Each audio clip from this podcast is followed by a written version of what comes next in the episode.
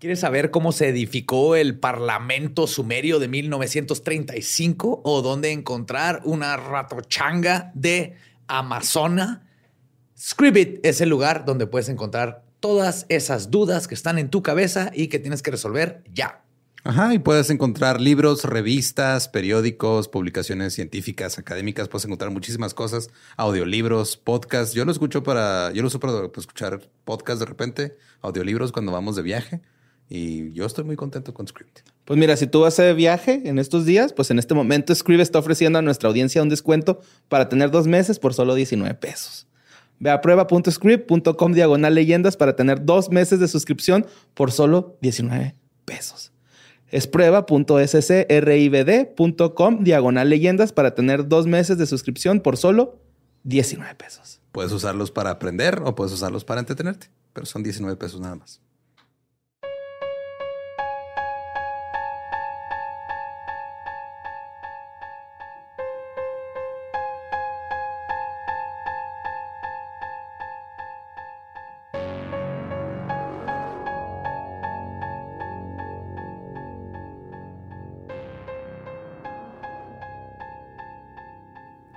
Estás escuchando Leyendas Legendarias, parte de Sonoro y All Things Comedy Network. Bienvenidos a eh, otro episodio más, otro miércoles más. Un episodio muy, de mi corazón. Ajá. Porque regresamos a lo que más amo. Spooky stuff. ¿Fantasmas? Sí. ¡Fantasmas! Fantasmas. y pues nada, nomás eso. Los dejamos con el episodio 164. Ahora sí me fijé cuál era el número. Tú eres no tendríamos que meternos en este problema. Ajá, yo sé. Si lo dejas yo cavé mi propia tumba. Yes, porque ahí viene, ahí viene la portada. Ajá. pero está chida para cuando no tenemos nada que decir, güey. Claro, claro que sí. Y que quede en récord. La portada coincide. Ajá, con, el, número. porque ha habido ocasiones en las que no ha coincidido, pero hace un chingo. Sí. Eh, pero sí, como yo creo el 80% de los episodios he dicho bien el, número de episodio y creo que es este un, buen promedio. Yes. yo digo que sí. Escuchen esta madre. Uh.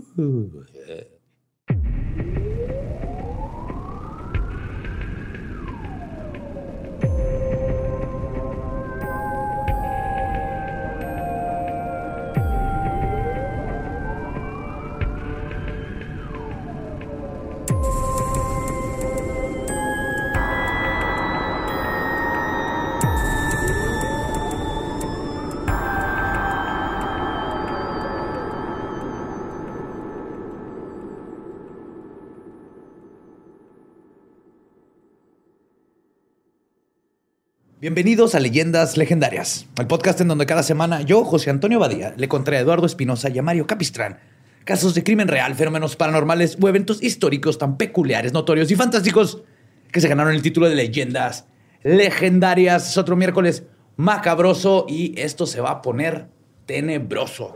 Y para eso me acompañan Eduardo Espinosa y Mario López Capistrán, el malandro no estaba listo para entrar así de, golpe, güey. Como que todo estaba asimilando. Un malandro siempre estaría listo. Ajá. Sí, te está faltando. Malayanqui. ¿Vas bien? Mi malandro favorito. Así se va a llamar tu serie.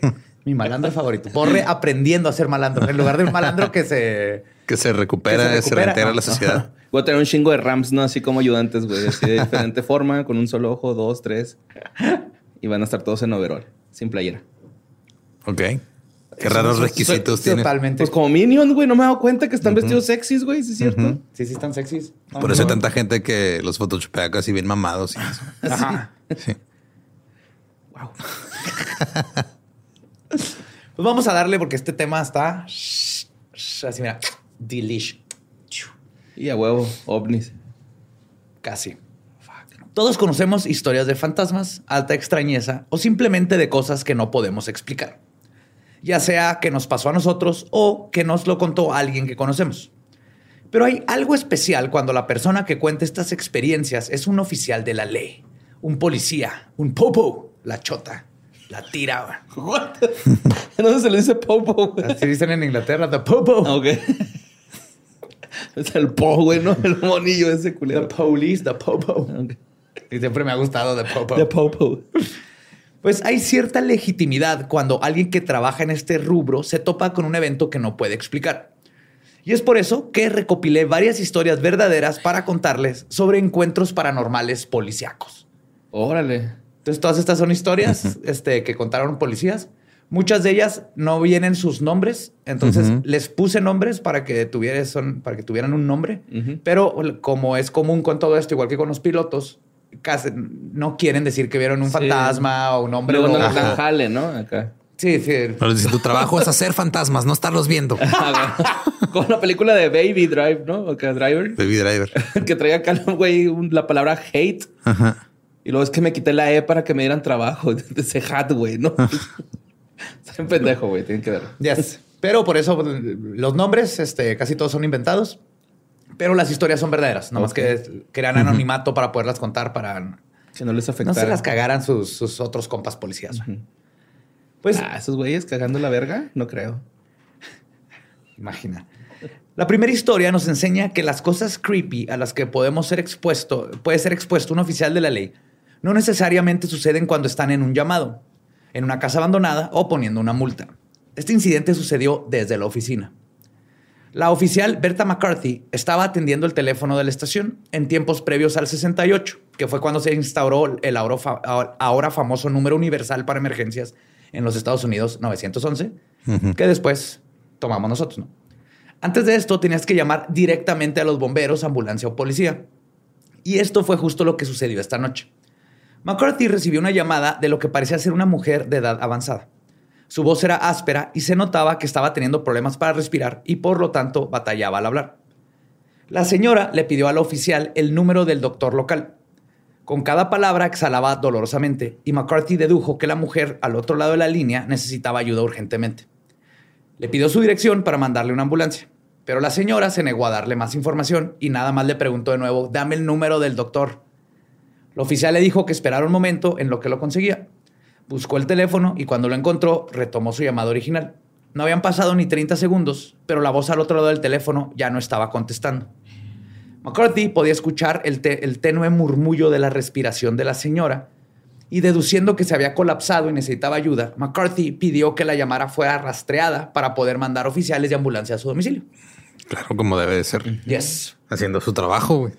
No, aquí en México te cuelgan, güey, y, te me avientan un impuesto para, para acabar de chingarla. Así, ¿no? Le voy a dar un recibo por haber cuelgan, y son te, 911 11. te cuelgan y te cobran la soga, güey. wow, qué bonito. Cuando el equipo del cuarto de control le mandó la dirección, McCarthy rápidamente despachó a la locación al carro de policías más cercano y una ambulancia. Luego regresó a la llamada para avisarle a la señora que ya iba ayuda en camino. Preocupada de que si colgaba no sabría qué iba a pasar o que quizás la señora recobraría la conciencia y pediría ayuda, McCarthy se quedó en la línea solo escuchando la leve respiración y estática que entraba y salía de la llamada. Así que se veía como... y lo... Cuando escuchó a sus compañeros tocar y luego entrar a la casa, McCarthy por fin colgó, ya la, colgó el teléfono, sabiendo que ya no había más que hacer por el momento. Mientras tanto, los dos oficiales en la escena encontraron el teléfono de la cocina descolgado, pero no había rastros de la señora. Comenzaron a irse de cuarto en cuarto buscando a la dueña de la casa. Y fue cuando se dieron cuenta, poco a poco, que el hogar se veía casi deshabilitado. Deshabitado, perdón. Había muebles y todo, pero no se veía como que alguien hubiera estado viviendo ahí en un rato. Continuaron su búsqueda y después de revisar todas las, habita- las habitaciones, no pudieron dar con la persona que había llamado. Dentro de la casa fueron alcanzados por los paramédicos que habían atendido la llamada. Uno de los paramédicos le comentó a los policías que reconocía la casa, porque tres semanas previas a ese llamado, él y su compañero habían llegado a la misma dirección para atender a una mujer que pidió ayuda después de quejarse de dolores en el pecho. Uy. La señora de la casa, que ya tenía varios años viviendo sola después de que enviudó, había sufrido un ataque al corazón. Llamó al doctor, pero para cuando arribó la ambulancia, había fallecido en su sala. Cuando los oficiales regresaron a la comisaría, le contaron a McCarthy lo sucedido y obviamente se quedó en shock. Estaba segura de que había hablado con la señora. güey. Y además, porque estaba tratando de encontrarle... así Sí, algo de equipo, lógica. ¿qué? Ajá. Pero dijo, es que si no hubiera entrado la llamada desde esa dirección, ¿Cómo lo hubiéramos podido rastrear? no lo hubiéramos podido rastrear exactamente. No hubiéramos sabido. Y McCarthy nunca volvió a recibir llamadas de ese teléfono, pero ella, los paramédicos y los dos oficiales que vivieron esta experiencia quedaron convencidos de que fueron testigos de lo que posiblemente fue como un eco fantasmal de una mujer en su último momento de vida. Ya bien pros no saben marcar teléfonos y la madre. ya pueden ser secretarias, un, fantasma, un fantasma. Va a llegar el punto en que una viejita, el fantasma de una viejita, se le va a aparecer a su nieto para que le diga cómo marcar un celular, güey. porque Mijo. le- ¿Cuál era mi clave? Mijo. ¿Cuál era mi password? Ay, mi password. pues como oficial de policía, te toca lidiar con todo tipo de cosas, ya que por lo general son los primeros que, que, este, que contactas cuando hay una emergencia. Esto los lleva a encontrarse con situaciones que no quedan dentro de sus responsabilidades y entrenamiento, pero que tienen que controlar en lo que llega a la oficina pertinente, o por lo menos en los Estados Unidos así funciona. Tal es el caso del conocido como el Código 5150. Este código se da en referencia a que el llamado es para atender a alguien que está teniendo algún tipo de brote psicótico. Ok. Ah, ok. Entonces, si, tal- tenemos, un, te- tenemos un Ajá. 5150 en la calle Downright, ya dices, oh, oh, ok, Ya valió madre. Ya valió madre. En el caso del oficial Barney Popo, le tocó atender justo uno de estos códigos. Y ahora sí le vas a decir lo de Popo. Jamás. y así le digo. No, la correcta es este, pues un chota, no un cerdo. Un cerdo. Ajá. Hola, Popo. No. Está muy adorable, va. Pic pic a lo mejor, güey. No sé, Popo. Es el, la- el triangulito de ese, güey. Cuando, cuando llegó a la residencia, bajó de su patrulla y fue recibido afuera de la casa por una señora que se veía visiblemente afectada por algo. Después de identificarse, la dueña de la casa le dijo que el problema era su hijo, que consumía drogas y que probablemente se había metido algo alterado, que le habían echado algo a sus drogas, porque nunca lo había visto comportarse de esta manera. Entonces la mamá sabía que el vato Ujú, y andaba fumaba. mal y- Pues lo normal, este, agua celeste, marihuana, carta blanca. Después de calmar a la señora y asegurarle que todo iba a estar bien, el oficial Barney le pidió que le platicara exactamente qué estaba sucediendo. La señora se tomó un momento y luego le dijo todo. No, no, no, nomás por interrumpir un poquito, pero este tienes que hacer tú la voz de Barney, güey, porque ya te sale.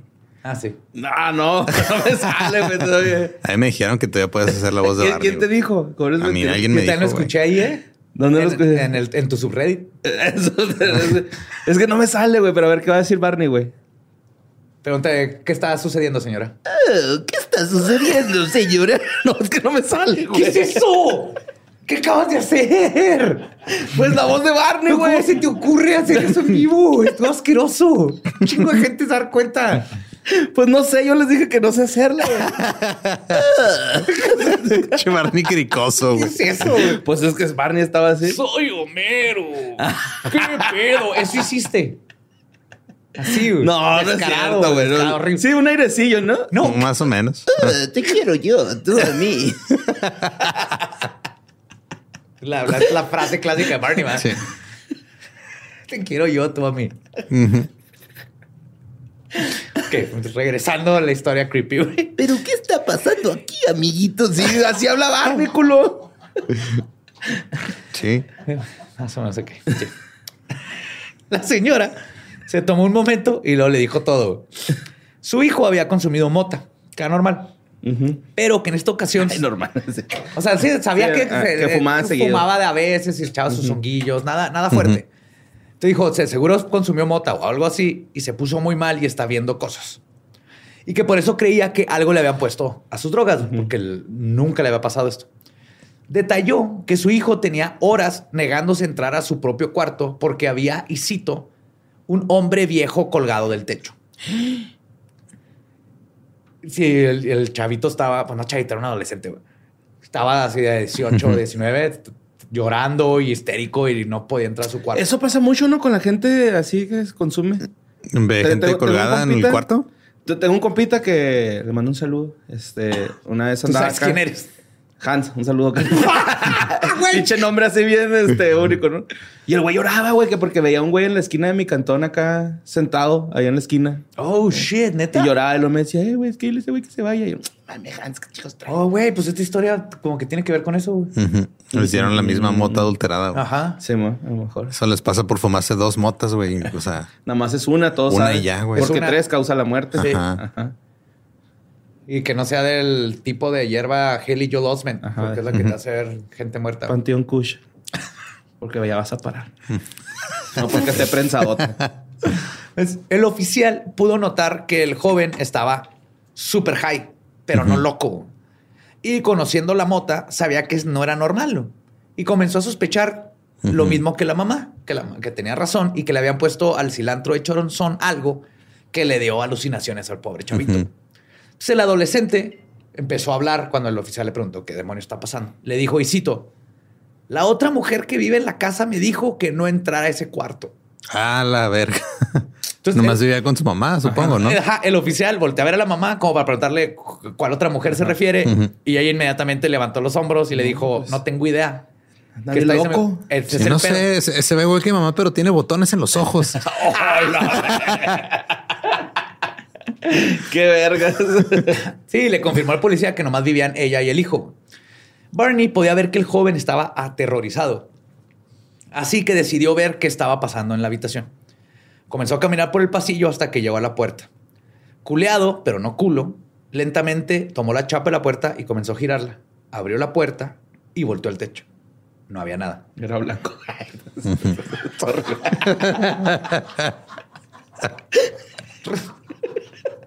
Sorry, me salió el alma, güey. Lo bueno que era blanco y no de cabeza. Sí, pero me salió del alma. No había nada. Revisó detrás de la puerta, abajo de la cama, en el closet, nada. En ese momento escucho una voz de hombre que no pertenecía al joven y obviamente tampoco a su mamá. Hola, amiguita. Te quiero yo. Sí me sale poquillo, güey. Una leve, güey. Ahí va, ahí va. Que ya veo el progreso. has, progresado mucho, güey, desde que la primera vez que lo hice. Hay que practicarla, güey. Las cosas no salen bien en la primera, güey. Entonces el oficial escucha la voz y brinca de miedo y rápidamente voltea para la puerta. No había nadie. Salió del cuarto y es cuando se dio cuenta de que la voz provenía de otro oficial ya veterano que había escuchado del llamado y decidió ir en la dirección a apoyar. Ok. Entonces, si te explica. Se asustaron entre ellos. Él nomás. Pero sí, güey, estaba tan tenso el güey así que, güey, a ver si oyó una voz y fue de verga. Y no, era, era nomás otro policía. Entonces Barney va y le cuenta lo que estaba sucediendo al oficial. Y cito: La dueña de la casa llamó para pedir ayuda para su hijo. Usa drogas, pero la mamá cree que en esta ocasión le pudieron haber puesto algo porque está viendo cosas que no están. Luego describió lo del viejito en traje de la Segunda Guerra Mundial y la otra persona misteriosa que advirtió al joven sobre la habitación. El oficial mayor le pidió así como que, ven, vamos a platicar acá afuera. ¿Con el niño? No, al, no, no, al otro policía. Están los dos policías, a Barney. Ya. Entonces el oficial mayor le pone, se lo lleva, le pone la mano en el hombro y le dice: Anda, vete con tu mamá, amiguito. ¿Cómo es el meme? Vete, te habla tu mamá. Hay que decirme qué otras voces sabes hacer para siempre que tenga que usar nombres, poner esos nombres. Pues no sé, güey, es que van saliendo ahí. Me sale bien el Yoshi también. Yoshi. Este sí está muy cabrón. Entonces, este, le, pone la mano en el hombro a Barney y le dice que había contestado la llamada porque se le hizo curioso que fuera un 51-50 en esa dirección. Le platicó que años atrás le tocó atender un llamado en esa misma casa el dueño, un veterano de la Segunda Guerra Mundial, mm. se había colgado del techo. Oh, shit. No mames. Y a el mismo policía veterano le tocó encontrar el cuerpo, vestido con su uniforme de la Segunda Guerra Mundial. Luego agregó que la hija del veterano se había quitado la vida en la misma casa un tiempo después de la muerte de su padre. Ah, que fue la que le dijo que no se metiera a ese cuarto. Ajá. Entonces es curioso porque igual. Todavía ni le había dicho ese pedo y ya. No. Y también, o sea, nadie le pidió a este policía que fuera. Él, él nomás llegó, dijo, ay. Dijo, no. ah, algo psicótico, algo raro en esa casa donde pasó esto. Voy a ir a ver qué demonios está pasando. Un argüendero, El chismecito. Chismoso, sí, güey. chismecito, güey. Yo, si fuera policía, güey, yo iría a todos los 52, 50. ¿No es demonio? Ok.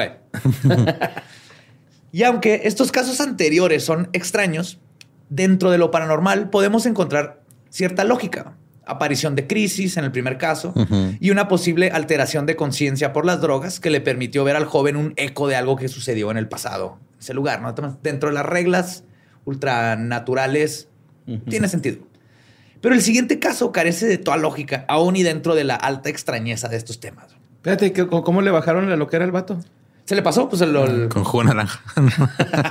se le explota, no sé si lo adivina. Sí, es el chota que pues nomás lo calmaron, al rato se le bajó y ya dejó de ver todo eso. Comió mango antes de fumar. Chiste de grifo. Chiste de grifo. Le dieron doritos y ya se calmó. Nos dejó chidos. Sí, le, le platicaron lo de la casa a los dos y ya, pues dice el policía que nunca recibió otra llamada. Por lo menos a él no le tocó regresar a la casa. Ya. Ese güey nunca volvió a fumar en su casa. sí, güey. Qué bicho miedo. viaje, güey, sí. Ok, esta es la otra historia. El oficial Peter Henderson trabajaba como patrullero en un pueblo grande donde casi todos sus residentes trabajaban en una planta nuclear recién construida. Por pueblo grande me refiero a... Era un pueblito, pero ya había crecido un chorro porque... Es que era infierno grande. Pueblo chico, infierno grande. Ajá. La mayoría del lugar estaba poblado aún con grandes granjas que habían sido compradas y estaban en proceso de convertirse en centros comerciales y Starbucks. Fue en uno de estos caminos de rancho en donde Henderson tuvo la experiencia más bizarra de su vida. Todo comenzó cuando estaba en su turno nocturno estacionado en una construcción, cuando vio pasar un auto Buick de cuatro puertas muy madreado, que era tripulado por lo que obviamente era un conductor ebrio. Henderson vio las luces desde lejos. El auto iba zigzagueando entre los carriles. Luego se metió en el mismo terreno donde estaba la patrulla y se estacionó. Ok. Ajá, y este güey así de que, neta, cabrón. Entonces prendió las torretas y el sospechoso se dio cuenta de que había un- una chota ahí. güey. Inmediatamente empezó a retirarse de- del lugar. Güey, como ahora me tocó ver en carretera, güey, ya cuando iba eh, rumbo a Valle de Bravo, que ahora pusieron como de la Guardia Nacional, pero son este la silueta del carro recortado, güey. No es cierto. Sí. No mames. Lo peor es que, sí, lo peor es que la primera vez que lo vi sí me asusté. y le bajaste. pues no iba recio, pero nomás lo vi fue de, ah, cabrón, ah, es un pinche recorte. ¿Quién es, ¿Quién es el jefe de la Guardia Nacional? Coyote. güey. No, Wiley. otro güey. Sí se dedica al Seguramente, pero no es así. Joder, no te va a pintar No, no, no túneles. es cierto, Guardia Nacional. Me llamo Héctor Castro Valenzuela. Ay, güey. se retira. El oficial empieza a seguirlo y en cuanto el Buick se percató de que sí, sí se dio cuenta de la patrulla y lo siguió, güey, aceleró. Eran aproximadamente las 3 de la mañana y el oficial sabía que era poco probable que hubiera gente afuera de sus casas a estas horas. Pero por si acaso decidió bajar un poco la velocidad. O sea, no, no alentar al conductor que, que que se fuera más rápido. Ya más, andaba como ajá. 80 millas por hora. Dijo, quedó poquito Sí, atrás. para ¿no? provocar un accidente. Exacto. Al cabo aquí lo puedo ver, o sea, no se me va a escapar. Así que Henderson empezó a seguirlo de lejos y el- sin perderlo de vista. Lo que más le preocupaba, de hecho, en este momento, era que el Buick se, se le atravesara un mapache o un venado y esto causara que el tripulante tuviera un accidente. Que está ebrio, viene manejando. Pero si se accidenta con un mapache, el mapache está entrenado, para hacerle cirugía ahí mismo, güey. Son de los Sí, mapaches los que luego vinieron a trabajar a. Tampico. Sí, sí, sí. Ajá. Qué bonito ese programa de. Y si es del espacio, pues hasta Y todo gracias al dinero del, de la rifa. Ajá, que se pudo está. dar esa beca a los Qué bonito. mapaches. Eh, mamá anduvo en Tampico y sí vio aliens ahí en la playa, güey, disfrazadas personas de aliens. Qué chido. ¿Neta? Sí, Qué chido. Mientras el oficial le comunicaba a la estación su situación, este, sucedió lo que parecía ser justo el escenario que estaba temiendo. El conductor ebrio frenó en seco, como si algo se le hubiera atravesado, cuando iba a 130 kilómetros por hora. Perdió el control, golpeó contra la orilla de la carretera, dio un giro de 180, se detuvo y luego aceleró de nuevo. El oficial describe que el conductor, cuando volvió a acelerar, parecía que lo que fuese que lo hizo frenar lo había asustado y ahora estaba huyendo, no del oficial, sino de lo que vio. Ajá. Para esto el oficial no había visto ni madre. Perdón. La patrulla le dio alcance justo cuando el Buick llegó a carreteras más rurales y al entrar a una calle de grava perdió el control de nuevo y ahora sí el auto terminó cayendo de frente primero dentro de un canalito de irrigación. Henderson se bajó de su patrulla y cuando llegó al accidente se percató de que por suerte, de borracho, el conductor estaba bien. El oficial ayudó al hombre al salir de su auto, le informó de sus derechos y que iba a ser arrestado después de que lo vieran los paramédicos y también le habló a una grúa para que se llevaran el Buick. Al poco tiempo llegaron los oficiales y la ambulancia junto con la grúa. Cuando estaban sacando el auto del canal, los oficiales escucharon un grito que provenía del ahora esposado sospechoso, que decía, y cito, ¿Dónde chingados está mi defensa? Cuando salí del bar, mi carro traía defensa. ¿Dónde quedó? Ok. Faltaba la defensa trasera del carro. Y era lo que está quejando este vato. Para ese entonces ya estaba amaneciendo. Los oficiales voltearon a las inmediaciones del accidente y se fijaron dentro de la zanja, pero no había defensa. Igual, la defensa era trabajo de- para la agencia de seguros y todos se retiraron de la escena. El sospechoso fue llevado a la cárcel. En su siguiente turno, Henderson llegó a la estación de policías para revisar la cámara de su patrulla para hacer su reporte para la corte. Estaba revisando la grabación, le contó la historia de lo sucedido al encargado de sistemas de la estación y después de escuchar sobre la pendejada de que el güey estaba imputado por su defensa, decidieron apostar si tenía o no defensa el auto cuando el oficial lo había perseguido, porque Henderson no se acordaba. Ajá, si tenía defensa. Si tenía defensa. Vamos a revisar el video. Se apostaron un café. Ajá. El bar. Vamos a checar el bar. Estaban viendo el video cuando primero se percataron que en efecto el Buick sí traía defensa cuando comenzó la persecución, pero estaba sosteniéndose apenas con unos alambres y duct tape. Se iba moviendo acá. Digo que está todo madre el Buick. el, rama, el rama arregló esa defensa. Henderson. Volteando a ver los luces. Oye, ya tienen gaffer, güey. Eh, dice Ram ya le puso gaffer, güey. qué bonito. Eh, Henderson, que apostaba a que no traía defensa, concedió su derrota y ahora su curiosidad se pasó al siguiente misterio. ¿Dónde había quedado la maldita defensa? Después de seguir la persecución por casi 30 minutos, vieron el momento exacto en donde el duct tape y el alambre recocido se dieron y la defensa cayó a la carretera, rebotó, tambaleó y se deslizó erráticamente por un tiempo y luego se detuvo. Henderson inmediatamente encontró esto raro. Si la defensa cayó frente a él, ¿por qué no la había atropellado y casi se hubiera muerto? Güey? Pues sí, cierto. Iba sí, iba madre. ibas a 100 kilómetros por hora, te pegó una defensa, güey. Exactamente. Mínimo te chingan las llantas. Sí, vino, te saca ahí, el, te tumba el eje, algo. Pues continuaron viendo el video y gracias a que el oficial había mantenido su distancia durante la persecución, captó todo lo que había sucedido y quedó anodadado.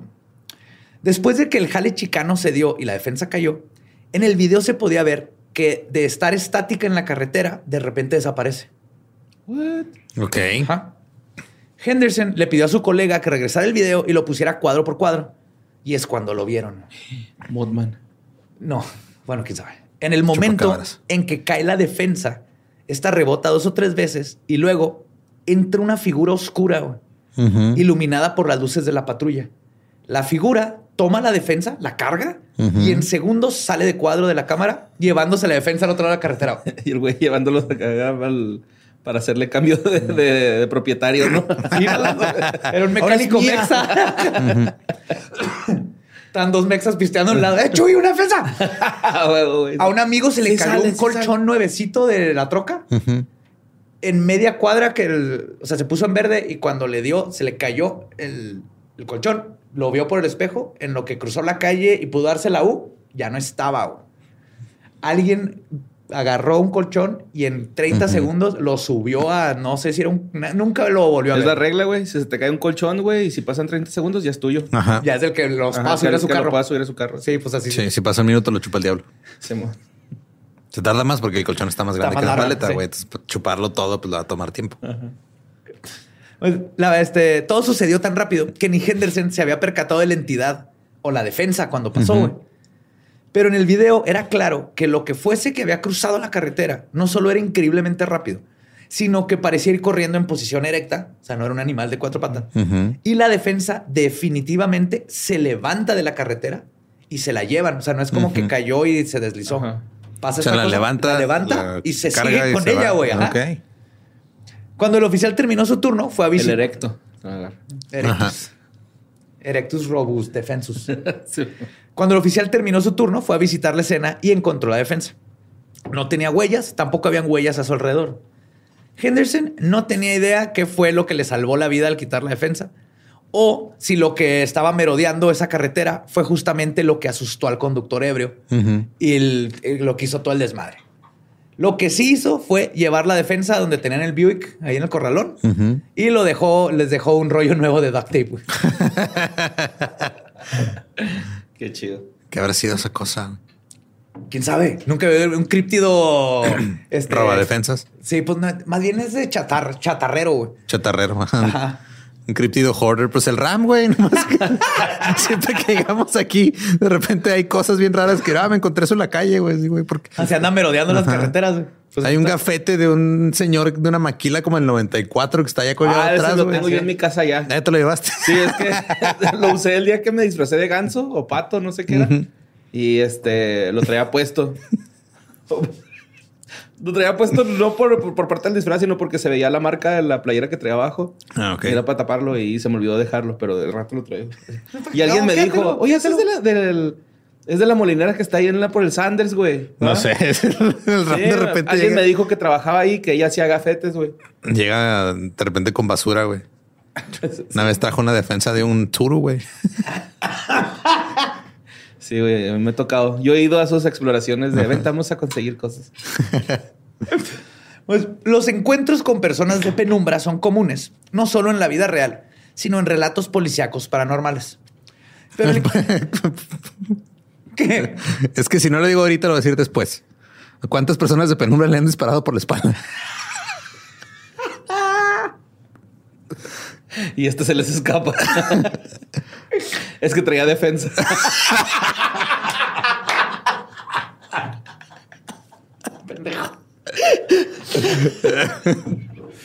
Ay, güey. Ay, güey. Malditos cerdos. sí. Pero el caso de persona de penumbra que les voy a contar Pelumbra Tiene- es más peludito, ¿no? Es pelo negro, güey. tiene un twist muy interesante.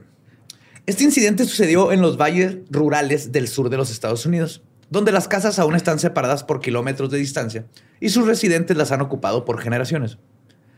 El oficial de policía Brandon Peck tenía poco en la fuerza y le tocó atender una llamada muy peculiar. Ese nombre lo escogiste con tus dos cantantes favoritos, Brandon Flowers y Orville Peck. Estás cabrón. wow. Sí, ¿verdad? Wow. si También fuera- ahorita Berta es tu rumba, güey. O sea, escogiste- estoy acá de dónde escogí Soy como pinche Kaiser Sose, güey. O sea, Predecible. Volteó a ver y. el, el- el oficial Vans Cortina Roja. Vans Flashlight. Era, era holandés, es apellido holandés. Claro. Flashlight. Que fue que le digas así a tu casi esposa.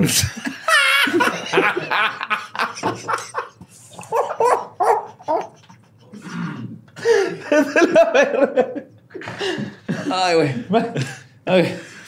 Ok. Un viejo granjero reportó al 911 que había un hombre, este, que un hombre estaba instruye, sí, que se estaba, que se había metido a su propiedad. Lo describió como un hombre alto, grande y negro.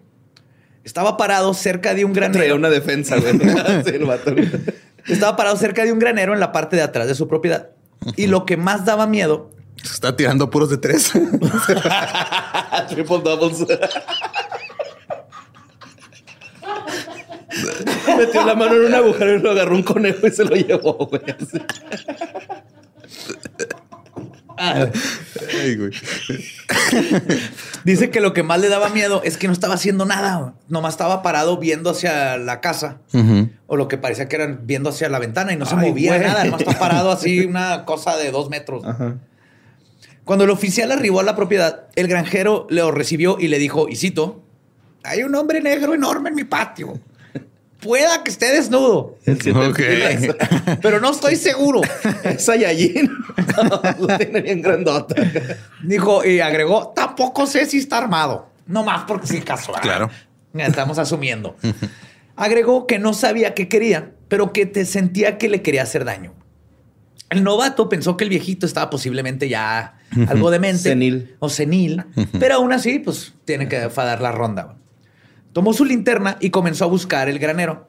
La propiedad estaba descuidada con mucha hierba seca que limitaba la visibilidad y transversarla. Pero el rookie continuó en su búsqueda. De repente, Brandon comenzó a percibir un olor que describió como cáustico, caliente y a químicos, como aluminio quemado, dice, Ok. que lo hizo comenzar a toser.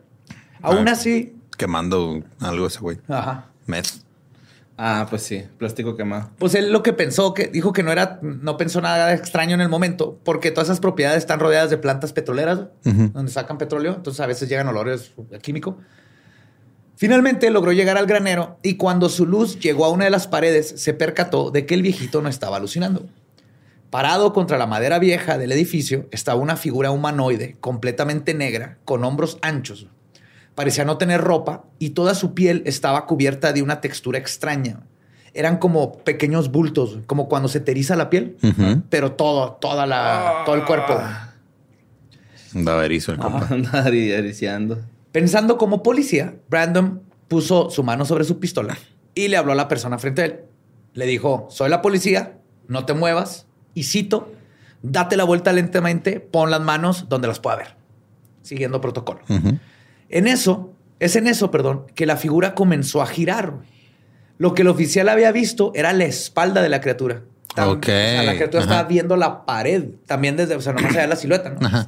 El viejito también, la criatura no estaba volteando a ver a la casa, estaba viendo el granero así. Fijamente. Ajá.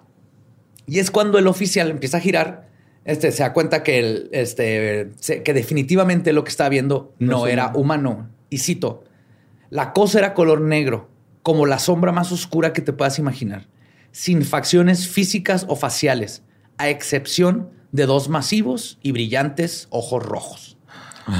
Eran dos cigarrillos.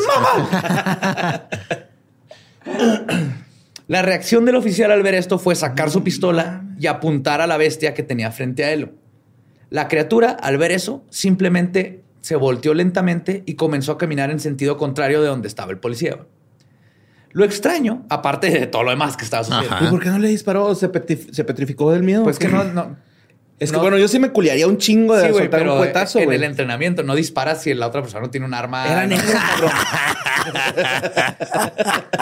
O sea, iba, iba, Ay, iba a llegar a la parte de la risa, pero no, no, no, no, no, no, empezó diciendo un chiste, güey. O sea, se quedó acá petrificado de sí, entre tan- petrificado y pues no, no de, güey, este güey no es humano. Se volteó, empezó a caminar por otro lado. se lo- no es humano, no, no sabe Que no es humano, por eso no le disparo, borre. Es Michael Jordan. No, hubiera tenido los ojos amarillos, hubiera sido Michael Jordan. Ah, pues les, les decía que lo, lo extraño, güey, cirrosis, básico, cirrosis. aparte de todo lo demás que está sucediendo, es que Brandon describe cómo el hombro derecho de la criatura clipeó güey, o atravesó la esquina del edificio güey, como si no estuviese ahí. O sea, técnicamente casi Como todo su hombro, así. Abrió consola, le puso no clip, güey. Eso Sí. pasa mucho. Luego, la criatura completa atravesó un muro de ladrillo. Cuando esto sucedió, dice güey. el oficial que pudo escuchar un ruido como cuando las lámparas se electrocutan insectos o como un arco de electricidad muy potente. Era Saiyajin. Sí. Después de ver esto, el oficial corrió hasta la casa donde encontró al dueño. El granjero le dijo que estaba preocupadísimo y que ya había hablado a- otra vez a la policía. Porque dijo, creía que algo le había sucedido, porque habían pasado casi 45 minutos desde que el oficial se había ido.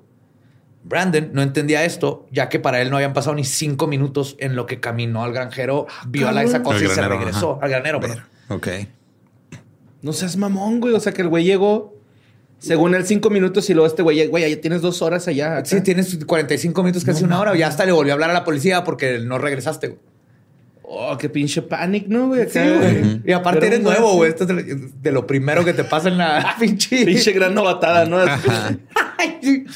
Pues después de contarle lo que había pasado, los dos hombres fueron al granero y no había nada, ras- no había rastro del extraño visitante, fuera del olor cáustico a aluminio quemado que el viejito ya también captó, güey.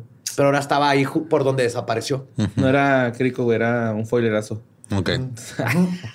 sí, algo así. Pues el viejito quedó satisfecho de que el intruso se había ido y el oficial se regresó a su casa a seguir su turno. No a su casa, se regresó a seguir Ajá. su turno. Pero ahí no termina la historia. El oficial Brandon Peck comenzó a sentirse mal al día siguiente de su encuentro con la alta extrañeza. Además de náuseas y vómito, su piel comenzó a ponerse roja y a descarapelarse, como si se hubiera quemado con el sol, o más bien, Radiación. como si hubiera sido expuesto a radiación. Y todas estas cosas las, han, las han explicado en, en cuando ves al Mothman. Radiación, alta extrañeza. Ojos este, rojos. Sí, los ojos rojos, obviamente, ¿no? Eh, la pérdida de tiempo. Ajá. Ajá. Entonces está cabrón. Los triple doubles.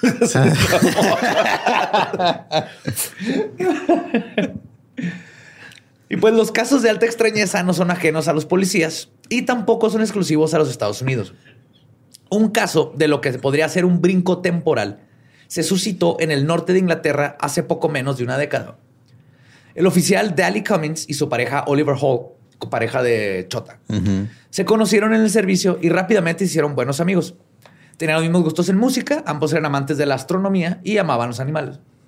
Esto hacía que sus rondines fueran placenteros cuando patrullaban una zona que había quedado devastada económicamente a finales de los 70s y todos los 80s, cuando todas estas zonas industriales cayeron por las reformas de la mujer que le dio el nombre a mi corgi, la entonces primer ministro Margaret Thatcher.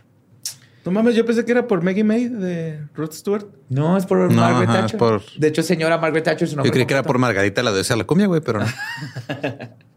Sí, ¿no? Órale. Pues dar las rondas por ese lugar era tedioso. güey. Lo más que sucedía era que los oficiales encontraran un borracho o tuvieran que asustar a jóvenes haciendo graffiti. güey. Pero una noche en particularmente lenta, todo cambió. Aproximadamente a las 2 de la mañana, los dos oficiales decidieron ir a una zona apartada de su ronda normal. Les gustaba ir ahí porque podían ver las estrellas y, si tenían suerte, algún zorro o puercoespín. Ajá. No, güey. Está demasiado romántica la historia de estos dos policías, ¿no? Sí, güey. Ah, sí. totalmente, güey. Sí, por favor. Totalmente. güey. Pues, no, deja tú. Puede haber un puerco espín, un, zor- un zorrillo y un puerco espín. No mames, güey. Ujú. Iban a coger, güey. Claro. Estaba más interesante cuando lo empecé a leer Ujú. porque dije, oh my God, esta es una historia de gay lovers bien chingona. Ujú. Hasta que después dijeron el nombre de la oficial Ujú. porque officer, pues es neutral. Ajá. Entonces, ahora es, es gender neutral en inglés. Ajá. Y yo asumí que eran dos hombres patrulleros y dije, ¿Y no? "Ah, huevo, Ok. que van a ver puercoespines. Y no, es hombre y mujer. Andan Ah, de puercos, espinándose. Pues esa eh, madrugada estaban tomándose un café y discutiendo si Marte y Júpiter estaban visibles en el cielo nocturno cuando notaron una tenue luz que provenía de una casa que debía estar deshabilitada, deshabitada. Era común que jóvenes se metieran en estas casas abandonadas para pistear y tirar Ujú. pari. Sí, Así sí. que los oficiales asumieron que eso era y decidieron ir a ver qué estaba pasando. Güey. Ujú. Vamos a chingarlos de par esos, Sí, güey. güey. Están ahí viendo las estrellas. no hay puercoespines, ¿qué más vamos a hacer? Qué aburrido está la noche, güey. Como no tenemos alegría en nuestra vida, vamos a robársela a los demás. Qué raro que no haya sido policía yo, ¿verdad? Qué bueno. Pues manejaron la patrulla hasta el lugar, apagando el motor justo cuando arribaron para no alertar a los que estaban dentro del lugar de la presencia, de su presencia. Podían escuchar desde la patrulla susurros que provenían de adentro del lugar y también vieron que la luz que habían visto antes era luz de vela. Esto también les preocupó porque el- es- llegaba a pasar que por usar velas se quemaban, Se lugares. quemaban las cosas. Se asomaron sigilosamente por las ventanas rotas del lugar y no pudieron ver a alguien. Entraron y se abrieron paso por la antigua propiedad que olía a musgo y estaba cubierta en grafiti. Cuando llegaron al cuarto donde estaba la luz, vieron que habían varias velas encendidas, marcas de pies en el polvo del piso, y además estaba cubierto el piso el- y repleto de periódicos viejos y diarios escritos a mano. Habían un chorro de periódicos y Jerry Seinfeld haciendo otro especial para Netflix. ¿no? En Londres. Ajá, sí.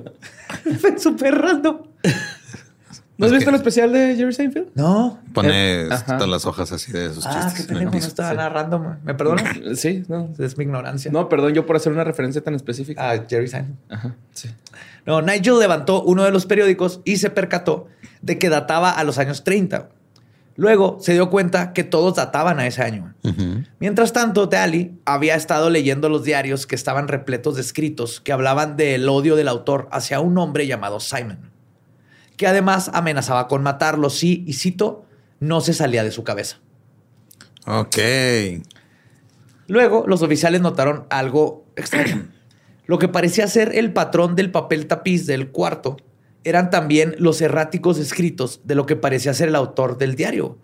Toda la pared estaba cubierta con la frase, y cito, salte de mi cabeza, Simon, nos mataré a los dos o a ambos. Todo así, una y otra vez. Entonces, todo el papel tapiz de una de las paredes estaba así. Mira, y nosotros siempre creyendo que Alvin era el problemático. Y es Simon. Claro. Los Sí, Theodore es gordito, güey. No Mm. puede tener. Ah, está comiendo a gusto. Está comiendo, sí. es, jo- es jocoso. Jacarándose.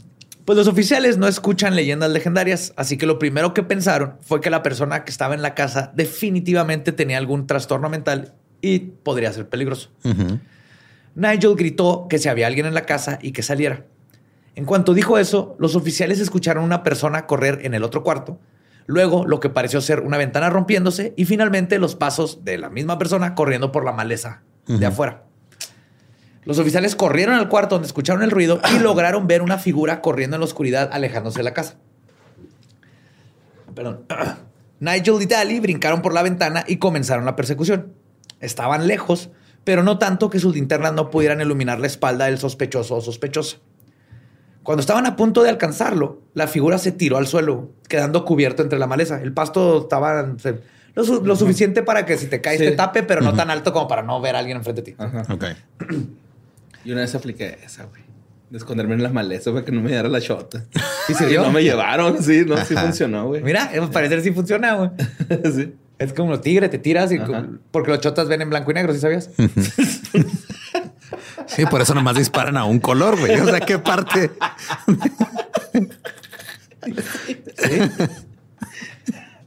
¿Qué parte no entiendes, Borre? Nomás tienen dos conos en los ojos. Los oficiales creyeron que de hecho se había tropezado por cómo se cayó y dijeron, ya, aquí lo vamos a agarrar. Pero cuando llegaron al lugar donde la persona había caído, que les tomó 10 segundos menos, o sea, venían atrásito, no había rastro alguno de ella o él. Había clara evidencia en la hierba de los pasos del sospechoso e incluso de donde había caído su cuerpo, estaba todo aplastado. Pero sus huellas se detenían ahí, como si hubiera caído en el suelo y en ese mismo lugar se lo hubiera tragado la tierra. Es un abuelito. Se convirtió en ratita y se fue, güey. Rata de campo. Ah, yo entendí un abuelito. No, güey. un abuelito, güey. Güey, yo también que entendí abuelito. Dije, ¿qué tipo de Se abuelito? descompuso un chingo, yo pensé. No, Oye, un abuelito. Nahual. Nahualito. ¿Qué le dijeron sus, sus papás y los abuelitos? Se se convierten en ratón. ¿Por qué no está tu abuelo? El sordo no oye. Está en el bar, ebrio. No, no, no, no. No, no, se sí, convirtió es en un ratoncito. ratoncito, ratoncito de campo. Claro. Hijo, es un ratoncito de campo. Mañana regresa. Está, está dormido en esa caja de galletas. Dormir en una caja de galletas. Entonces, tiempo después llegaron más oficiales con binomios caninos que lograron detectar el olor del intruso en donde comenzaban las huellas, pero de nuevo, al llegar al punto donde cayó, Escarbaban. no, No. no, nomás ahí se detenían y luego ya no querían moverse, güey. Incluso empezaban a, compor- a comportarse extrañamente, como si le tuvieran miedo a algo. Después de que no hubo poder humano del entrenador para hacer que el perro siguiera haciendo su trabajo, lo jalaban y pues están súper bien entrenados, pero no seguía órdenes, hasta lo jalaba de la correa y no quería hacer nada. Entonces varios oficiales decidieron regresar a la casa para ver si encontraban alguna pista de qué estaba pasando. Para sorpresa de los os- dos oficiales que habían llegado originalmente, el, cuerpo, el cuarto en el que se este, acababan de entrar estaba completamente vacío. Ah, cabrón. No estaban velas, los no periódicos ni las velas, ajá, los diarios, pero el polvo que cubría el piso sí mostraba las pisadas de ellos cuando habían estado ahí adentro. Pero las de, de los pies Las, del otro no. las de la- las de antes no, nomás las de ellos. Entonces quiere decir que sí estuvieron en ese cuarto. Ujú. Lo único que permanecía de la experiencia forteana que acaban de tener era el escrito en la pared que amenazaba a Simon. Entonces esto suena más como en un este, cosa, resbalón Temporal. temporal. Ajá. También leí de otro policía que le pasó algo parecido. Se le quedó cerca de una granja su patrulla y salió un granjero y le ayudó, le ayudó al carro a, a, este, a repararlo. Le prestó su teléfono y habló a que fueran por él. Este, le ayudó a empujar el carro hasta la carretera y luego al rato ya llegó la chota, otra chota y cuando regresaron todo estaba así madreado, güey. Dice que hasta ahora los árboles raspaban el techo de la patrulla, güey. De lo, lo Cabrón. crecidos que estaban. No estaba el señor, no estaba la granja, pero el carro estaba arreglado y se veían las, las manos. Sí, las de manos él. de cuando lo empujó cuando el lo empujó, viejito. Eso es lo que da gusto, ¿no? Que todavía hay este, espíritus buenos, güey, que quieren ayudar Ajá. y que Sí, pero este a tío, este gente. suena más como un time jump, o sea, de- viajó a, un- a una burbuja temporal donde sí estaba este viejito, pero en otro tiempo le ayudó y ya cuando regresó ya no estaba, más que fantasma. Y por eso sí pudo interactuar. Y el viejito en su tiempo güeyes- estuvo platicándole a todos los güeyes de un viajero en el tiempo que trajo una nave bien rara y que no le ayudó a repararla y se fue. No le creían. Sí, entonces creo que este tiene que ver más con eso que con espíritus. Por la parte del, del cuarto, Sí, que cambió todo en Ajá. chinga. Pues además de críptidos, fantasmas y brincos temporales, también existen varias historias de oficiales de policías que se topan con lo que describen como una posesión. No mames. Sí, es un cargo como de... Es un cargo de posesión, güey. que son varios años de la cárcel. ¿Por qué no son cinco, güey? Sí, no, oficial, ando bien poseído. A ver cuántos gramos de demonio trae encima, porque lo vamos a tener que llevar rezos. Trae demonio con intención de distribuir, ¿verdad? Como Es que 60, son diferentes demonios. 60 Son gramos de. Belcebú, oficial. Aquí los traigo metidos en el culo, pero bien poseidote ando. Y si no me lo saco, no, hombre, no, va a flotar. No quiero cagar. Pues en este caso, varios oficiales fueron llamados para atender una llamada al 911 por violencia doméstica en un área conocida por violencia de drogas, prostitución y eh, no era una- un, un buen este, vecindario. Cuando llegó la policía al departamento en cuestión, se toparon con siete personas que vivían en el complejo de departamentos, susurrando en círculo en la entrada. Cuando los oficiales les preguntaron qué estaban haciendo, los residentes contestaron, y cito, rezando por nuestras almas. Güey, eh, no es pedo. Una vez, hace unos días, Ram subió Ram subió eso, güey. un video a su Instagram de unas personas rezando fuera de, de qué era, güey. Una mueblería. De una, de una mueblería. Ah, no sé. Una mueblería. Ajá. Sí, güey, pero eran ah, varias personas en círculo y le digo, eh, güey, ¿qué están diciendo esos güeyes o que están rezando? A mí también, yo ¿A los también. muebles? Pues al dios de los muebles, yo creo. Ajá. Que para que Al la- dios de los precios bajos, porque es mueblería. Pues los policías quedaron algo inquietos después de esta respuesta, pero dijeron whatever y siguieron hacia el departamento. En cuanto entraron, fueron avisados de que un miembro de la familia estaba poseído. Ah, claro. Los oficiales, obviamente escépticos y seguros de que se trataba de alguien drogado hasta su madre. Digo que ya, ya estaba, era común, ¿no? Que alguien fumó crico y le cayó mal y estaba vuelto loco, crocodile o lo que sea, güey. Pues caminaron hasta la recámara donde estaba el sospechoso. Estaba cerrada. Desde fuera podían escuchar varias voces hablando entre sí. Lo raro es que era en lenguajes que no entendían.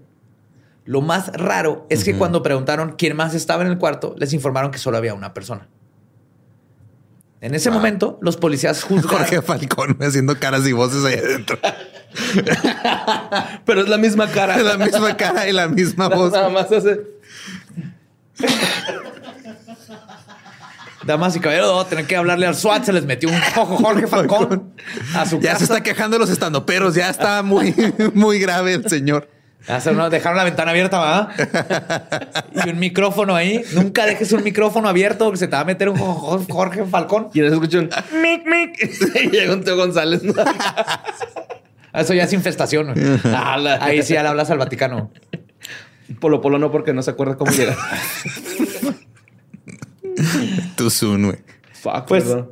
en este momento los policías juzgaron que esta situación no era algo que les incumbiera y llamaron a una ambulancia. Que dijeron esto tiene que ver con alguien súper drogado o algo y vamos a necesitar al- médicos. Y este, les informaron a la ambulancia que se trataba de un potencial y peligroso incidente psicológico, tal vez por estupefacientes. En lo que esperaban a los paramédicos, la familia les contó, le contaron pues que el hombre del cuarto había comenzado a portarse extraño durante las semanas anteriores. Dijeron que se comenzó a enojar por cosas banales, se agitaba por cosas minúsculas y progresivamente comenzó a ponerse pálido y a verse físicamente enfermo en muy poquito tiempo. Ok. Aproximadamente media hora antes de que la policía fuera llamada, el individuo había comenzado a gritar, y cito, me voy a comer a mi familia y me van a arrastrar al infierno por haber roto mi contrato. ¿Dónde están los waffles? Qué verga ese Sam Butler, güey, en la mañana. En el hotel esperando el desayuno continental, güey. Luego, Marketing de sneakers ha llegado muy lejos. güey. Luego comenzó a suplicarle a María la Virgen que lo salvara y en eso comenzó a salirle espuma de la boca. Cuando esto sucedió, comenzó a quemarse el cuerpo con veladoras, lo cual me hace asumir que esta es una casa latina, que tenían veladoras. Ok. Sí, puedes deducir. Aparte ahorita habla en español, entonces. Ahí fue cuando la familia al fin pudo detenerlo y lo encerraron en el cuarto. Porque cuando se empezó a quemar dijeron, ah, no, tranquilo, carnal. Uno de los familiares le dijo a la policía que él estuvo en el cuarto tratando de calmarlo, pero que salió corriendo cuando vio que el poseído comenzó a treparse por las paredes y el techo. ¿What? Las policías obviamente no creyeron esta parte, pero no podían negar que los gritos del señor en el cuarto eran extraños. No solo porque era irreconocible el lenguaje en el que hablaba, sino que una de sus voces era tan graves que las paredes y ventanas del depa vibraban. no. Resonaban junto con lo... Pinche canto tibetano. Cuando al fin arribaron los paramédicos, por fin los policías tumbaron la puerta del cuarto porque la había cerrado por dentro el pato este también. Y encontraron una recámara completamente destruida. Lo único que parecía estar aún en una sola pieza era una lámpara que iluminaba la habitación. Los policías en su reporte dicen que las sombras que, formaba, que se formaban por la luz parecían cambiar y moverse formas extrañas cuando las veías por la periferia de tus ojos. Pero también añaden que tal vez era porque todo el mundo estaba paniqueado. Pero de todas maneras que toda la escena en ese cuarto estuvo bien creepy. Seguido de los policías entraron los paramédicos. Encontraron al hombre en una esquina de la habitación y cito, en cuclillas, parecía un animal viendo a su presa en el suelo. Estaba así como en cuclillas, y viendo hacia abajo. El hombre seguía murmurando como si hablara con alguien. Luego, cuando uno de los paramédicos le, le habló por su nombre, de Manuel, el poseído levantó la cabeza con la vista completamente perdida. Lo describen como cuando haces un ruido y lo volteas hacia un animal asustado. Así como que no, todavía no te ve, pero está así de instinto, que así era. Como que estaba moviendo por instinto. De hecho, el movimiento fue tan extraño y creepy que todos los policías pusieron sus manos en las pistolas. güey, Así de, no las sacaron, pero fue de what the fuck. Ajá, este güey no se va a lanzar ahorita. Esto está raro, sí. El paramédico se mantuvo calmado y luego preguntó que cómo se sentía, a lo que el sospechoso contestó en español mientras sonreía y citó, ni Dios mismo te va a poder reconocer cuando haya terminado contigo. El policía así de, güey, no hablo español. Fucking. Pues fue en ese punto en que los paramédicos y los policías tomaron la decisión unánime de sedar al hombre y llevarlo a que recibiera atención. O sea, y dijeron, ¿sabes qué? Ya, too Ya, much. too much. Sí, güey. Duérmelo. Duérmelo ya. En lo, en lo que discutían eso, el hombre se levantó. Esto dejó ver que todo su pecho estaba cubierto en heridas autoinfligidas. Ay, güey. Luego volteó a ver a uno de los oficiales y le dijo, y cito, esa baratija no te va a salvar. Refiriéndose a un rosario que el oficial traía en el cuello, pero que no estaba visible. O sea, lo traía por abajo de su camisa de... Pero le apuntó hacia el pecho y le dijo eso. Y después el oficial dijo, güey, yo traigo un rosario, güey, abajo de mi, de mi Un chaleco. escapulario. Ajá. Después de decir esto, se abalanzó sobre todos. A pesar de que eran seis personas contra uno, no podían No podían. controlarlo. güey. Eventualmente, un policía logró taclearlo y todos los demás se subieron en bolita, güey, intentando detenerlo usando simplemente el peso de todos. Qué padre que detienes a un demonio con el poder de una Seis táctica policías. primaria, güey. Escribí exactamente eso. güey.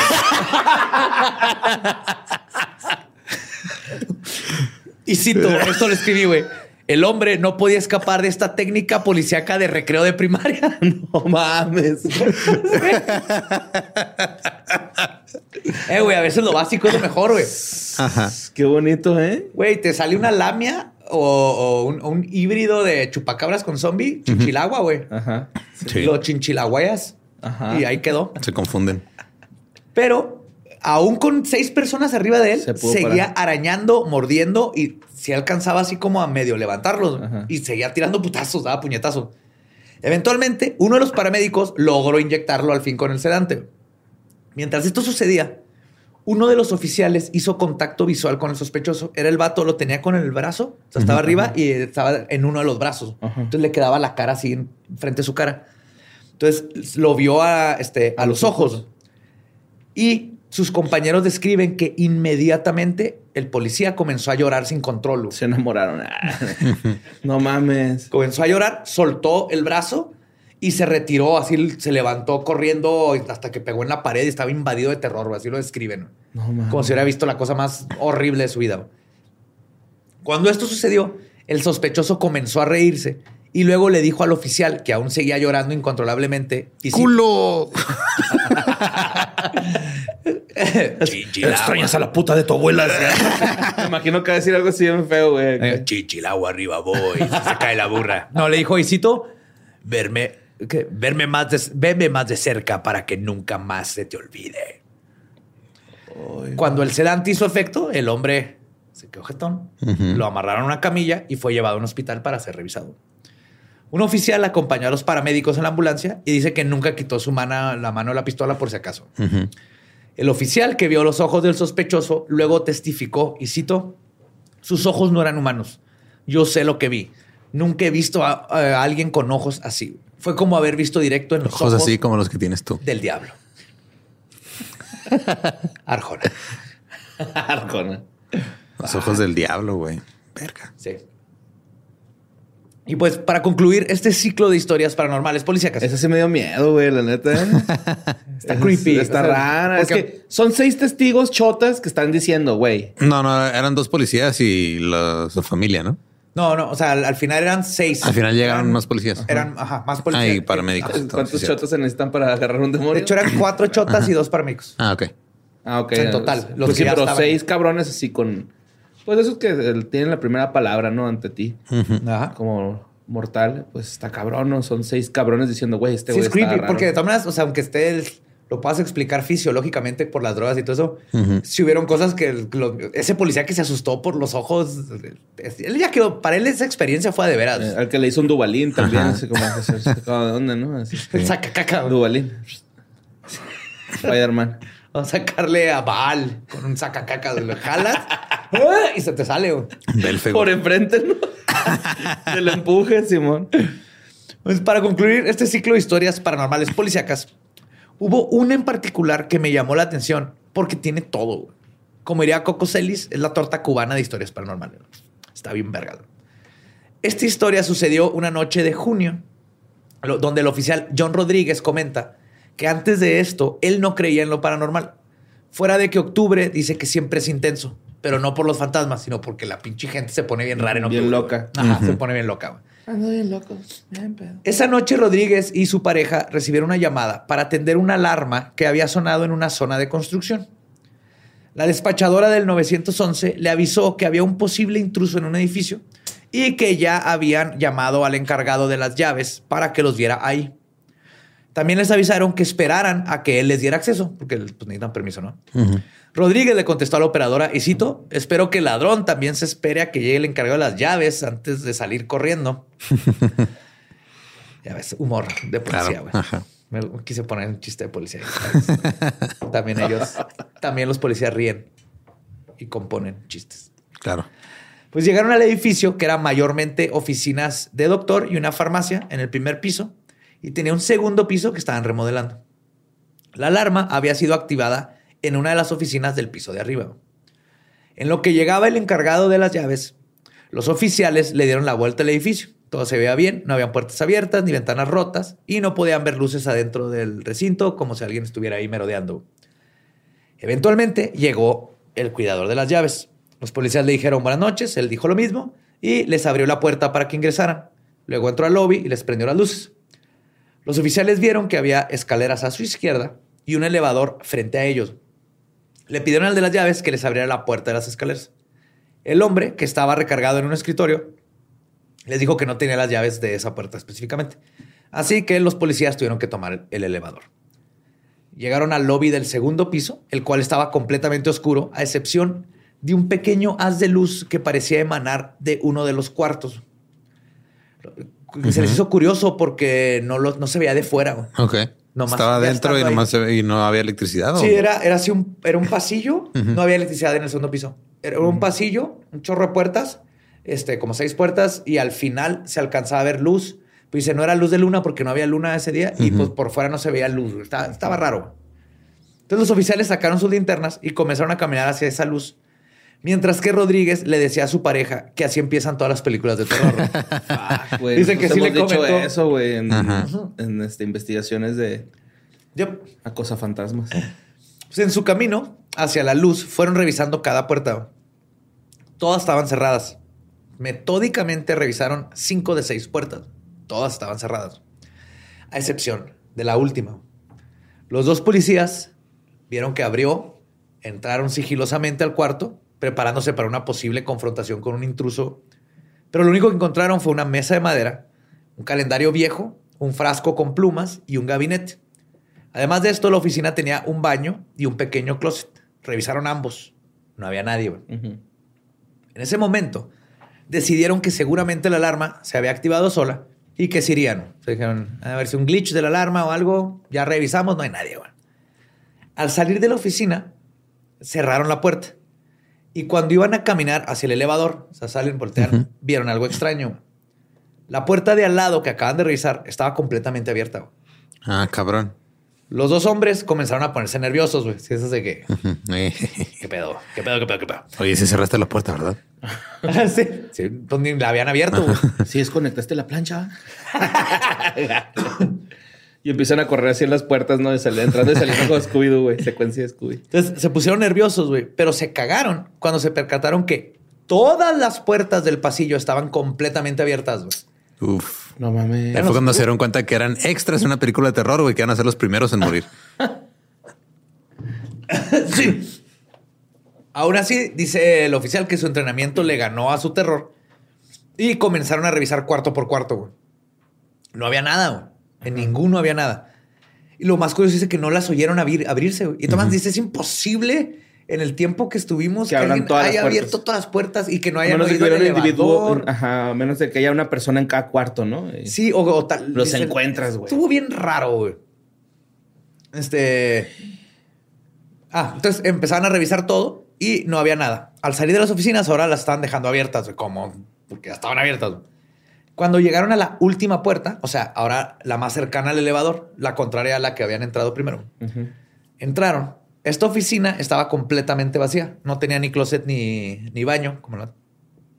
Pero al poco tiempo de que entraron, sus radios comenzaron a sonar con un ruido agudo que los, que los hizo gritar, taparse los oídos y caer de rodillas.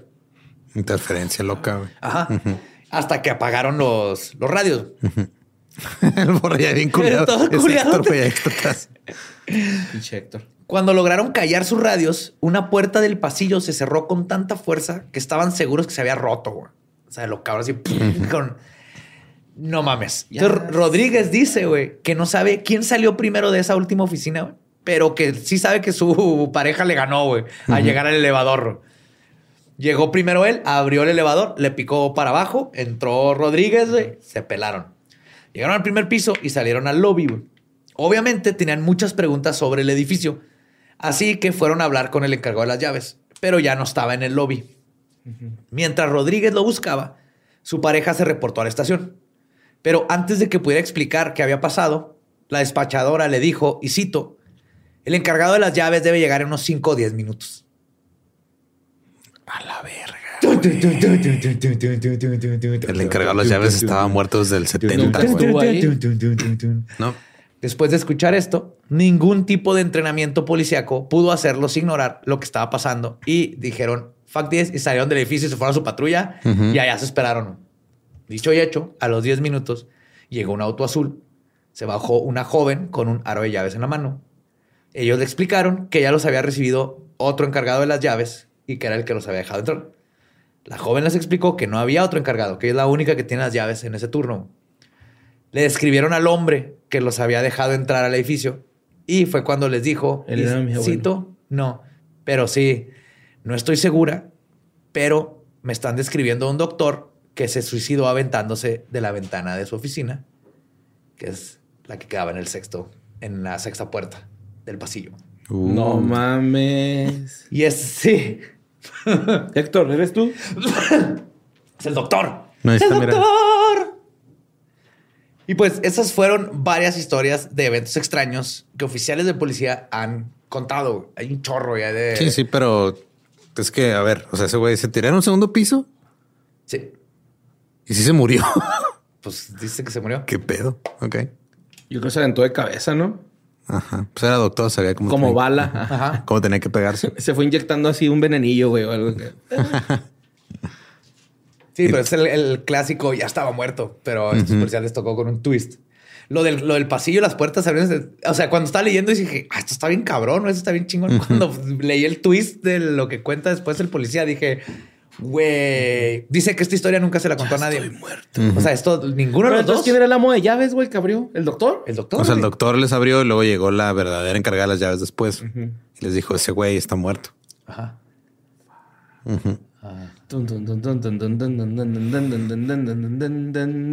Y de hecho, estaría bien chido Ujú. este, sí, hay, hay policías que nos escuchen o paramédicos que nos manden historias así, lo más creepy o, o nomás así tenebroso o paranormal, no importa. Pero si tienen historias que les ha pasado en el trabajo, estaría chido que las manden a sucesos arroba sin contexto. o al Instagram personal del Badiablo. no, no, no, no. Venganza. Ahí se van a perder. Ahí se van a perder y las quiero leer. Quiero, quiero, yo colecciono historias de fantasmas. Quiero saber de, de paramédicos y. Oye, a nosotros nos invitaron a un hospital, ¿no? A investigar hace poco. No, sí, pero no hemos ido. No hemos ido, ajá. No, mm, mm, Ya iremos. Ya iremos. Y pues estas fueron historias paranormales de policías. Si hay algo especial cuando es un policía o un paramédico que me cuenta historias así, cuando leo de ellos, porque no tienen por qué estar inventando estas cosas. De hecho, pierden credibilidad. Entonces, las subo en un rango. No quiere decir que me creo todo lo que me cuenten, pero sí, sí las analizo con un poquito más de. Hmm, ¿qué ¿Por qué chingados habrá dicho Porque este oficial está... Es como cuando cayó el ovni aquí en Juárez, que me topé unos policías este, estaban afuera de una casa ahí en Pradera y me acerqué y estaba platicando con ellos y les dije, les pregunté que si no sabían nada del ovni que había caído. Es que no se acordaban. Y pues varios así. Y uno de los policías me hizo, estuve un vergas, me hizo así, con la, con la cabecilla, así de que, como que... ven para acá.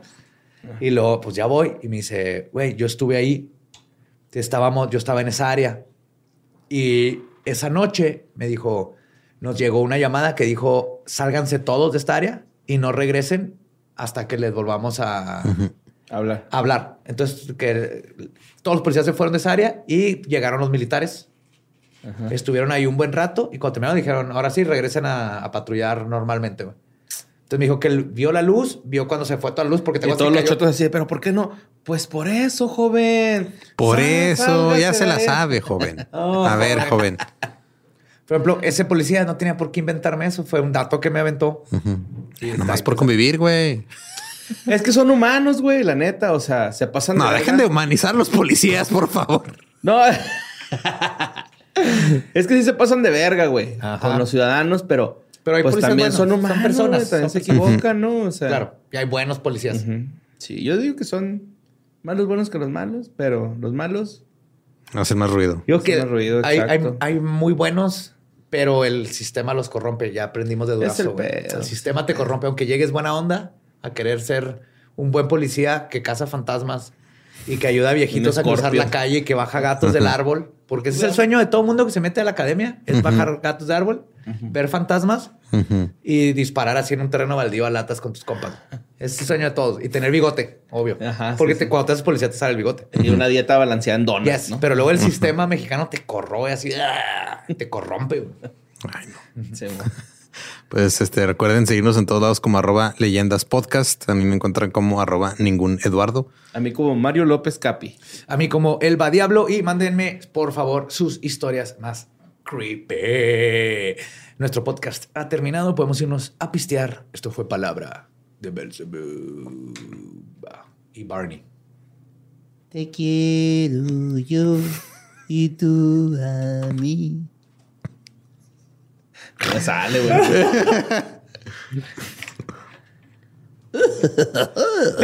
así se ríe, güey. Así se güey.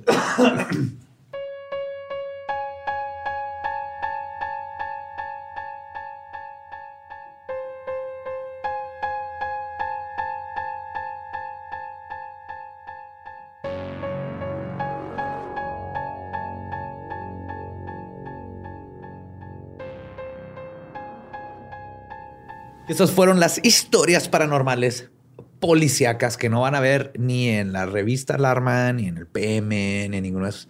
Porque, por alguna razón, se niega los policías a contar estas historias para que se hagan estas revistas. Creo que sería interesante que se abrieran, que abrieran ese mundo a nosotros. Sí, que Órale, chotas, abran. sí, sí, que, que se abran. Muy bien. Ajá. Y pues, este, una vez más, les queremos pedir una disculpa a todas las personas que eh, iban a ir a los shows de El Paso y Austin, Texas. Este, realmente se salió de nuestras manos. Eh, nos enteramos el mismo día que les avisamos. Y este, pues, cuando les podamos decir qué pasó, se los diremos. Ahorita, pues ahorita no podemos todavía. Lo bueno es que solo se pospuso. Entonces ahí estaremos con nuestras 10 maletas, con todos los ensayos que hemos hecho. Estamos puestísimos Ahí los vemos, va a estar igual de increíble que como iba a estar. Y de nuevo, mil disculpas, pero en serio, totalmente fuera de nuestro control. Así Fue es. Un año de planear esto y a veces, hey, el destino. Solo Por voy a decir pasó, por una algo cosa. pasó. Abducción. Y ya. Abducciones. Y un monstruo de gila. Pero ya les, ya les podremos Abducciones. platicar más. De, de- le dije a Borre que no comprara un pinche monstruo de gila como mascota. Pero ahí anda, güey. No, Ahí anda. está bien. Estaba bien vara. Bueno, asumimos que ahí sigue. Ajá. Ojalá y siga ahí. Cuando llega un güey a un estacionamiento a venderte algo, güey, no tienes que dudarlo y comprarlo, güey. Buen punto. ¿Te conté cuando una gitana me hizo pendejo? En- No. Es que fue una gasolinera. Güey. sí. ¿Y ¿Cómo costó, güey? Pues llegó y luego lo supe que era gitana. Es mi gente, güey. Son, son pinche Roma. Y está en un carrito lleno de gente y los anillos y todo. Y me pidió lana para la gasolina. Este, y que me lea la mano. Y ya me leyó la mano y me dijo cosas. Y así de que... Me dándole la mano y dije, está en pendejo. No. Eh, Yo sabía que me quería hacer pendejo, pero dije, ah, güey, esta historia está mal. Y entonces, este, saqué así, abrí la puertita que tengo donde tengo efectivo en la camioneta y le doy 50 pesos. Pero la vi que vio, lo, ay, vi que tiene más, eran puras monedas y así, lo, deme más. De- ya se puso como Ajá, yo, exigente. "Toma". Y en la cartera, a ver su cartera, ya me empezó a exigir que le enseñara la cartera. Y yo, señora, en serio, no traigo ya nada. Ya estoy yo enseñándole la cartera. Y luego, en cuanto me fui, pues me esperé tantito y sí, llegó a hacerle lo mismo al siguiente carro. Pero con orgullo digo que me Ajá. chingó una gitana. Ay, güey, a mí una vez me vendieron una semilla de tulipán, güey. Cuando llegué no salió nada, güey. Bueno, no sé si también tenga mala mano para plantar, ¿va? Pero... Un bulbo de tulipán. Sí, güey. Ajá. Sí, parece un ajo, un ajo, así. Sí. ¿En qué minuto perdimos el control del programa, Ram? Eh, ya ahorita- Buenas noches. Ah, pues, esto ya nadie está escuchando. Hacemos confesiones. Se anunciaron fechas nuevas. Si estás escuchando eso, se anunciaron fechas nuevas de comprar boletos y Yes. bye. Epic. Cuidado con los gitanos, pero a menos. ¿Estás listo para convertir tus mejores ideas en un negocio en línea exitoso? Te presentamos Shopify. Tal vez no lo sabías, pero nuestro podcast More Than Mamis es un negocio y lo empezamos por supuesto para desahogarnos y hablar sobre la maternidad, no para convertirnos en expertas de ventas y del e-commerce. Así que sí, necesitábamos ayuda para vender nuestro merch y poner en marcha nuestra tienda. ¿Y cómo suena con Shopify? Llega otra venta. Shopify es la plataforma de comercio que está revolucionando millones de negocios en todo el mundo. Ya seas un emprendedor desde tu casa o desde donde sea, Shopify es la única herramienta que necesitas para iniciar, administrar y hacer crecer tu negocio sin dificultades. Con Shopify puedo gestionar pedidos, envíos y pagos desde cualquier lugar, brindándote toda la información y estadísticas de tus ventas al detalle. Regístrate para un periodo de prueba con tan solo un dólar al mes en shopify.com barra sonoro, todo en minúsculas. Ve a shopify.com barra sonoro para llevar tu negocio al siguiente nivel. Shopify.com barra sonoro. ¿Estás listo para convertir tus mejores ideas en un negocio en línea exitoso? Te presentamos Shopify. Tal vez no lo sabías, pero nuestro podcast More Than Mamis es un negocio y lo empezamos por supuesto para desahogarnos y hablar sobre la maternidad, no para convertirnos en expertas de ventas y del e-commerce. Así que sí, necesitábamos ayuda para vender nuestro merch y poner en marcha nuestra tienda. ¿Y cómo suena con Shopify? Llega otra venta. Shopify es la plataforma de comercio que está revolucionando millones de negocios en todo el mundo. Ya seas un emprendedor desde tu casa o desde donde sea, Shopify es la única herramienta que necesitas para iniciar, administrar y hacer crecer tu negocio sin dificultades. Con Shopify puedo gestionar pedidos, envíos y pagos desde cualquier lugar, brindándote toda la información y estadísticas de tus ventas al detalle. Regístrate para un periodo de prueba con tan solo un dólar al mes en shopify.com barra sonoro, todo en Ve a shopify.com barra sonoro para llevar tu negocio al siguiente nivel. Shopify.com barra sonoro.